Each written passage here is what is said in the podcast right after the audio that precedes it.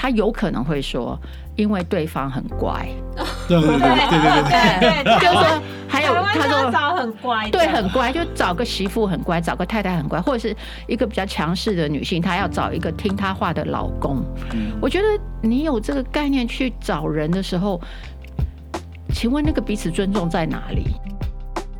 欢迎大家来到解惑谈心室，来听听我们谈心事。我是 Joanna，我是 Chrissy，以及我们的王老师。呃，大家好，我是王老师。今天呢，要来跟我们一起陪聊的是我们的好朋友 Chris。然后下面的清单可以帮助你们从中，呃，请从中圈选出符合自己的情况与造成夫妻争吵的可能原因。然后你要他括号写说，你们要先让身心都恢复平静再进行，可以参照第八章的自我安抚步骤，放下产生焦虑的念头、被误解的感觉、愤愤不平的感受或无辜受害者的心态，就要把这个负面情绪先放下来，再继续做接下来的练习。那下面这些呃列出来是什么呢？就是呃第一题就是我最近十分焦虑和易怒易怒。我最近很少对另外另外一半说好话，我最近非常敏感，这边也是真的很像那个之前回回应而非回绝那边的呃练习。然后之后你选完这些之后，就你可以选完全符合或不呃稍微符合，然后最后你就要回答一些回答他列的问题，比如说整体而言，我对于引发这场纷争要负哪些责任？然后我以后要如何改善这种情况？所以回过头来还是看自己的情况说。我自己的部分可以怎么样去调整，让这样子的冲突可以更缓和，或者是调整。然后他接下来就是说，呃，所以你们做完这些练习了之后呢，如果你或另外外一半依然难以接受彼此的观点，然后这时候呢，你们就要 一起多做，都回到第四章的练习，就是培养爱恋跟爱慕。那这个呢，这部分在我们的节目里面是。一百零二集开始，有六集，就从一百零二开始，然后就是在讨论培养爱恋跟爱慕这部分。那这个里面就会有，比如说像我们刚才有提到那个，你要正向的去想到对方的好。然后去欣赏对方，然后，然后你可能，你们可能可以想想你们的婚姻历史哦，比如说你们是如何见呃认识彼此的啊，你们的婚礼啊，然后有哪些刻骨铭心的瞬间啊，去回忆这个部分，呃，找回你们当时爱的那种感觉。然后呢，你们也可以讨论你们的婚姻哲学，比如说你们身边有呃，比如你们觉得成功的婚姻跟失败的婚姻有哪一些原因？然后你们身边谁是你觉得哎最好的婚姻？然后谁是你们觉得最不好的婚姻？那你们两个的婚姻是呃有哪些相跟跟他们相似的地方？然后去就是讨论一些你们的对婚姻的看法。然后这个部分，那如果说呢，你们这些东西都没有办法做的效果都不好，就是你还是怎样都觉得对方很讨厌，你很不喜欢他的话呢，接下来会有一个呃七周。就是培养爱恋跟爱慕的练习。那如果大家对这个内容有兴趣的话呢，都可以从一百零二集开始重新收听，这样，或是去那边听。嗯，对我蛮推荐的。我觉得你刚刚讲这些，他这边后面的一个一个态度，应该他就是说，当你发现对方你没有办法去改变的时候，他这边就说包容对方的缺点。抛开过往，我觉得抛对这这两个都不是很容易。包容跟包容就需要爱，所以他说你要回去培养爱恋跟爱慕，对，就是那个解决的方法就是包容了。对，嗯，嗯，然后再更深的的，就是方法就是爱，你要爱对方，嗯，你就可以接受。就是我们无论如何，我不想跟他分开，所以这个这种问题我可以我可以接受，对，这样子，对。然后拍开抛开过往，我也觉得可能对于很多人来说也是很难的，就是人最爱记仇嘛。对，他这边有写说记恨是太沉重的负担，对不对？哦，对啊，对。可是有些人可能会觉得我忘记可能更难，我就被他这样狠狠的伤过，我怎么能够忘记他背叛我的事情？我怎么能够一笑置之，然后算了？这种，对，我觉得那个忘记或者说跑不是不是一个，呃，不是一句话，而是他会要经过一个历程。嗯、那个历程就是他要能够理解整个脉络，为什么发生这些事情，然后在发生这些事情里面各自扮演了什么角色。他要知道 why，嗯，他一定要知道发生，他想要抛开过去那些事情的 why。对，如果他没办法找到 why，或者说两个人没有办法一起找到 why，那就没有办法抛开。嗯，其实，嗯。我觉得，我觉得这个就是有时候信仰必须介入的时候。我们知道有一些，有一些不好的事情是有原因的，嗯、你知道，比如说箴言里面有讲到很多，嗯、就是说你因为一些不好的呃想法或行为造成一些不好的后果嘛，这个我们可以理解。嗯、可是像约伯记里面，嗯，他就讲的就是说，在这个世界上，呃，邪恶或是灾难，它是不均匀的，它可能会。临到好人的身上，对，然后坏人却哦寿终正寝，活得很好。对，像这种你会很明显就是觉得看到他的不公平，对，跟他就是信仰就可以，神就可以解决。对，对，有时候如果是这种事情的话，他确实就需要信仰的介入。嗯嗯、对对。然后你才能够释怀，就是说啊，我是不清楚啦，为什么我会遇到这么倒霉的事情？但是我相信神还有他的计划，他有他的计划，然后他会为我平反，对，或者是他会还我一个，我会我事后回过以后，我回过头来去看，我会发现神会为我伸冤，对，然后而且这个痛苦可能我会觉得哎不算什么，虽然我现在很难想象。嗯，可是因为神有大能，他做得到。对，就像约伯啊，约伯记最后约伯就是说，以前我风闻有你，对，如今我亲眼见你。其实这就是约伯的收获啊，对，对不对？他那么苦，他他得到什么？亲眼见神呢，对，所以这一切苦难都有意义了。对，所以我觉得这就是圣经已经给我们答案，就莫名其妙的痛苦，我们都能消化。对啊。而且约伯学到，他就是他崇拜神，就单纯是因为神，不是因为神给他什么。什么？对对对，对这件事情，他的他学会了这件事情，让他一辈子有什没有东西可以可以动摇他，可以打败他。对对，对。还有就是他说，耶和华给予，耶和华也夺取。对，啊，就是神才是那个主权，对不对？就是不是你有这个主权，对对，神明，对啊，对。所以我觉得，如果说。从有理由到没有理由都有理由，我觉得人生的苦难就不会打倒你了。没错，嗯、对，我想这也是信仰给的那个坚强的力量。对，因为如果是真的是你自己的理由造成的苦难，你当然要原谅自己，对不对？要改变自己。但如果是别人的，如果是对方，如我是说如果你有信仰的话，站在神呃原谅我的立场，我会原谅别人啊。对，就是就是说，呃，就是还好还好，因为有神嘛。因为如果没有神的话，没有办法解决。我知道很多那个呃，就是什么呃，杀人凶手啊，嗯、被审判、嗯、被枪决，可是受害者的家属他。就他在没有得到正义的时候，他很想要那个正义，他觉得正义可以解决问题。可是当他得到正义之后，他发现他的一样痛苦。Yeah, 对，所以他还是要在他心里去解决这个苦难，还是要解决这个苦难。对，这就是怎么解决？这就是被害人的就是辛苦的地方。辛苦的地方，嗯嗯、所以没有神是很就是很辛苦啊。对对，就就是没有那个最终极的那个基础，一个理由，嗯，那个爱的基础，对不对？对，我可以。对我，我可以放下。对，对呃，如果你呃学习圣经里面的智慧跟教导，他就都告诉我们答案了。对，记恨是太沉重的负担，这个也是要、嗯、要学习。对对，对，你必须学会宽恕。说笑看笑看另外一半的缺点跟癖好，癖好，笑看 缺点癖好，这其实很难，这其实也很难做到哎。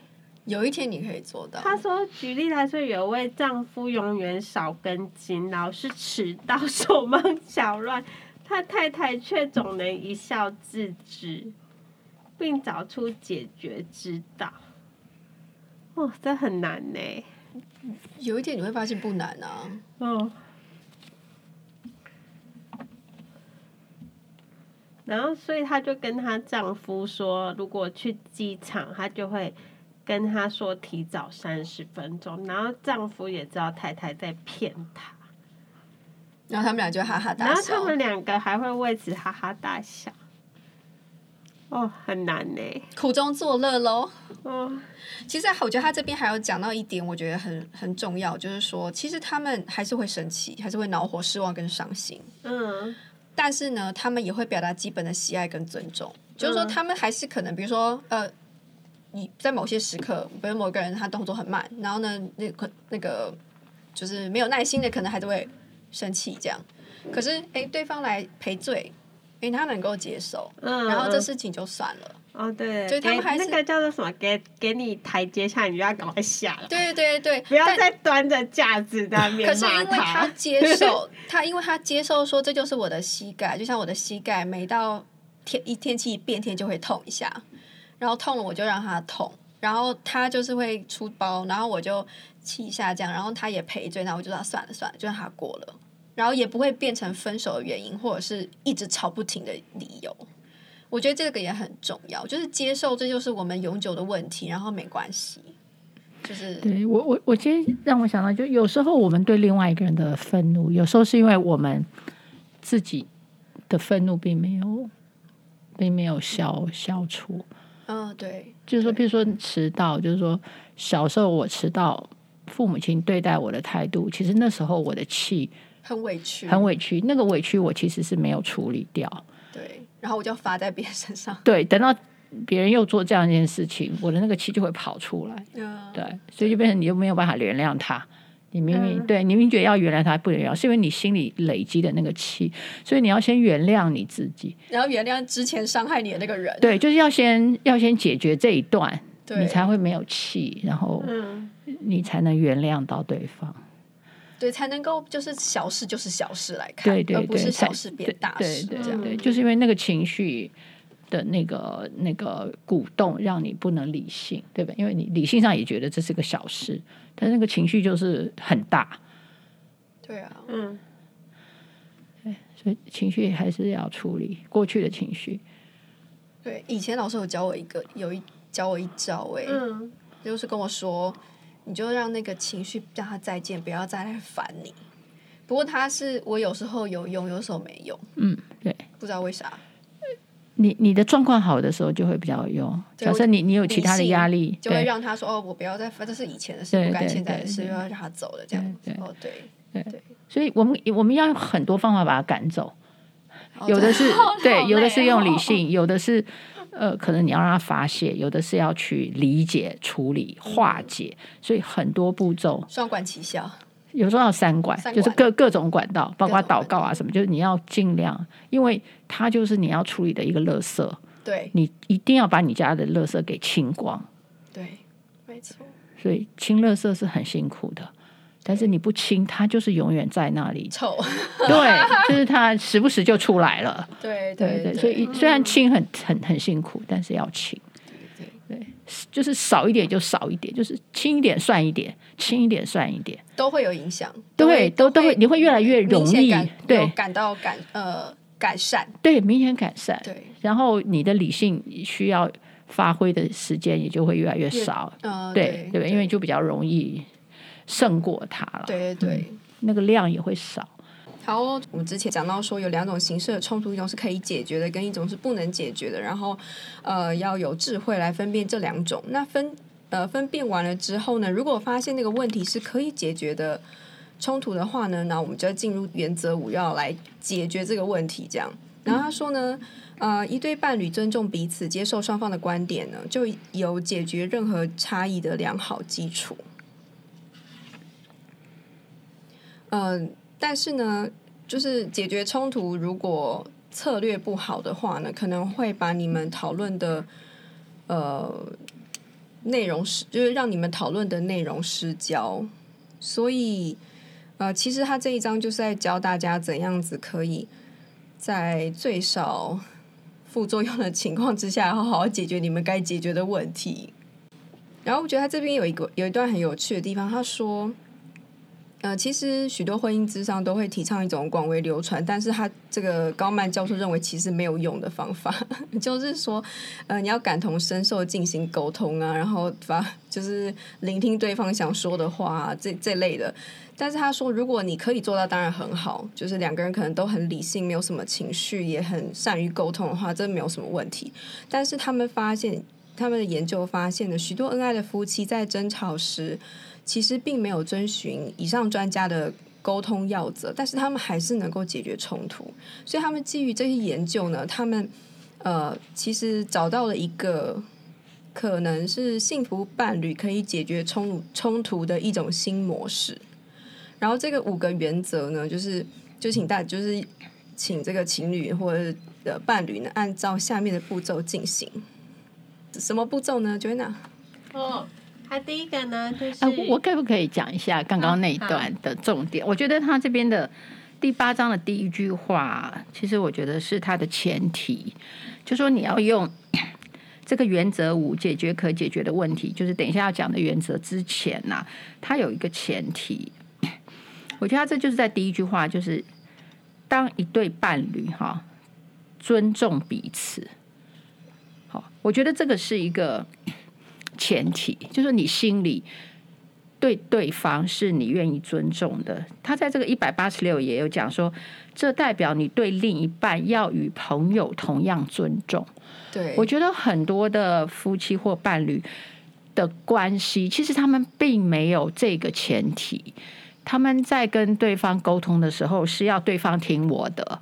对，就是原则四之前讨论的，不愿意事权给另外一半。对，所以我觉得这个就是我们现在讲后面的方法，我觉得要提醒，就是说那个方法的有前提，对、嗯、你没有这个基础，那些方法是没有用，没有用，或者说你根本做不出来。嗯、所以第一个要尊重彼此，我觉得光这四个字哈，其实它后面隐含着很多两个人的呃关系，还有当初你为什么选择他，好。那呃，你你能不能够打心里尊重对方？因为尊重是有前提的，我们会尊重一个人是有理由的。好，就是那个人，我觉得我可以尊重，或者是他值得我尊重，或是我能尊重的出来。嗯，好，所以我觉得有的时候，假设双方并没有对对方有这种他是值得我尊重的这个概念。我觉得这个这个应该是要回到更前面去去去奠基啦。重读原则四就那边。对，那另外一个他这边还说，他也是愿意接受对方观点哦。对，有 open minded 的那个呃概念。对，不止 open minded，而是他能够接受，他有这个意愿接受，就是说。甚至他可以委屈自己来接受对方的，就他有这个接受的可能性。嗯、可是常常我们在沟通一件事中，可能我们常常就说，这就是我的底线，好、哦、没得谈，然后他才来跟对方谈。哦、那我觉得后面那个，我就觉得等一下我们要讲的方法，我我我会觉得是没有这个前提，所以他才说许多夫妻都做不到。好，因为如果有这两个前提，他说他们显然拥有，有解决任何差异的良好基础。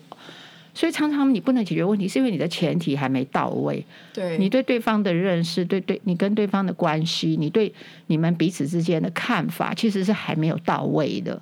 对，对，那个东西其实是婚姻的本质。好，我觉得他这本书都写到这边到原则五啊，对我来说是我还在努力的部分。前面那几个前面的几个原则，我觉得我们就我跟 Chris 都做的还可以。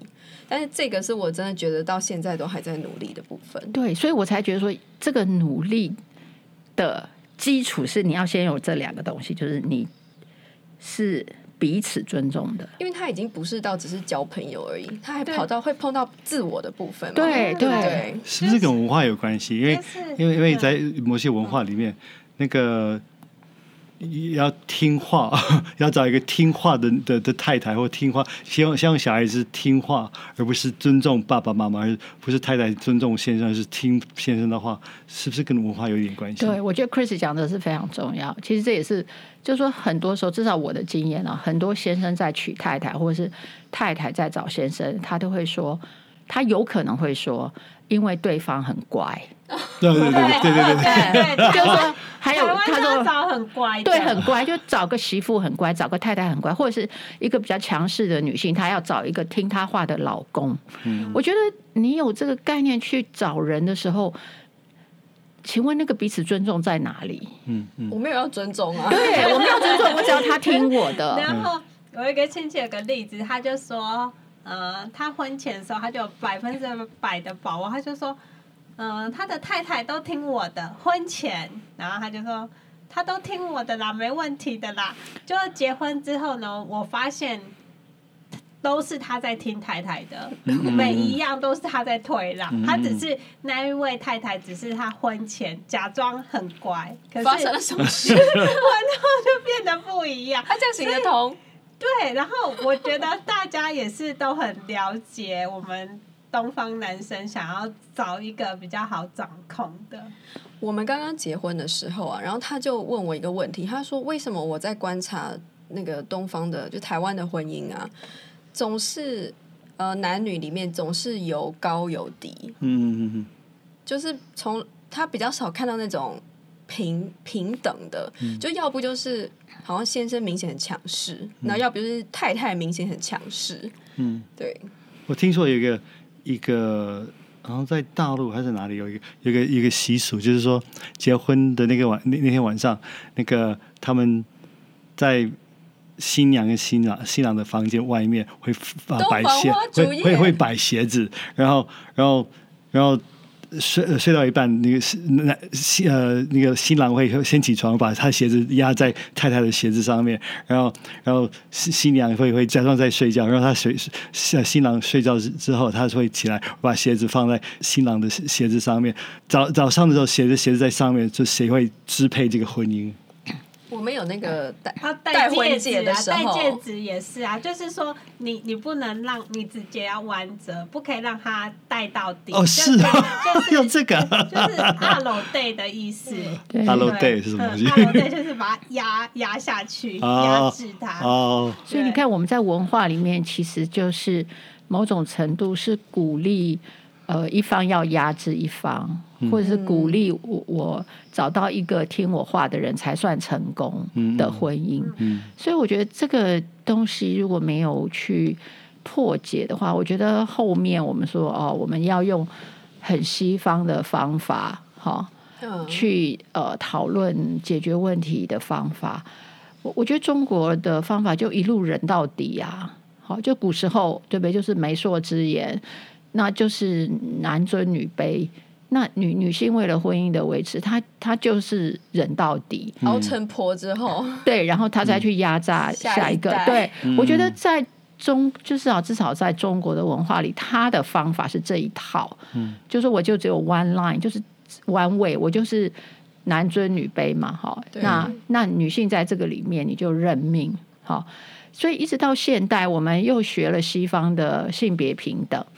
可是我们在文化里面是没有这个东西，就我们一方面在婚姻习俗里还去做一些过去文化里要我们做的那些象征性的动作，好，那同时我们在教育又说我要跟对方平等，其实我们根本就没有基础，你知道，就你前面没有那个态度，后面用一些西方的方法，嗯，是冲突的，冲突的，因为你没有那个基础，你怎么用在那个基础上的方法呢？我最近在听一个演讲，然后呃，那个讲子说，那个大家现在很流行说什么父权社会，那个他说台湾中国的收父权呃有父权父权社会没有错啊、呃，但而受到影响的是呃女儿呃跟跟媳妇。媳妇媳妇，但是熬成婆之后，其实变成母权社会，因为、就是、因为那个那个那个妈妈就会压制别人，可能会比如说。苦情啊，就是像是情绪勒索，嗯啊，对对对，勒索小孩，对，因为他忍了一辈子啊，你不听我的话就没有遗产啊，没有不会给你遗产啊，对，嗯，所以我觉得这个东西就是说，你你怎么去，嗯，应该说怎么去教嘛，就是说你没有教基础，可是我们教方法，嗯，好，对，呃，没有教概念，呃，那个那个整个的文化基础，如果说。呃，没有没有调吧？哦，如果说我们羡慕西方的方法，那我们羡不羡慕西方的文化？其实不一定。对啊，我我觉我是觉得，就是东方也是不可能走回头路了，不可能回到压制女性的部分，因为其实女权已经起来了，嗯、所有女人都念书了，嗯、也都投入了这个社会的，但是它文化没有变，那所以就，就对，就一定必须要把。对，那一套相应的应该是重新创造一个文化啦。我觉得也不不一定是把西方全部都拿过来，因为不一定可以，因为西方文化基本上就是基督教文化。对，没有错。所以从结婚到育儿，其实西方文化对基督教的影响非常浓重。嗯、那如果你要全全部都拿过来的话，那你是不是要把基督教文化一起拿过来？对，你才会学到底嘛。对，没有错。但是我觉得就。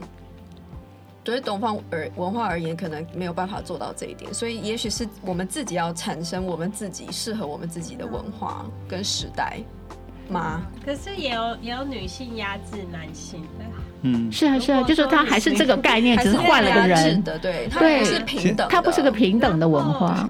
好，那我们今天呢，因为时间的关系，就只能够先聊到这边哦。那我们大家下次再见哦，拜拜，拜拜。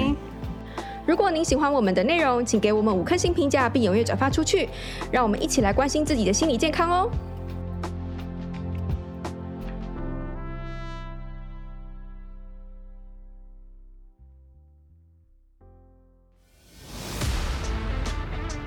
In our next podcast，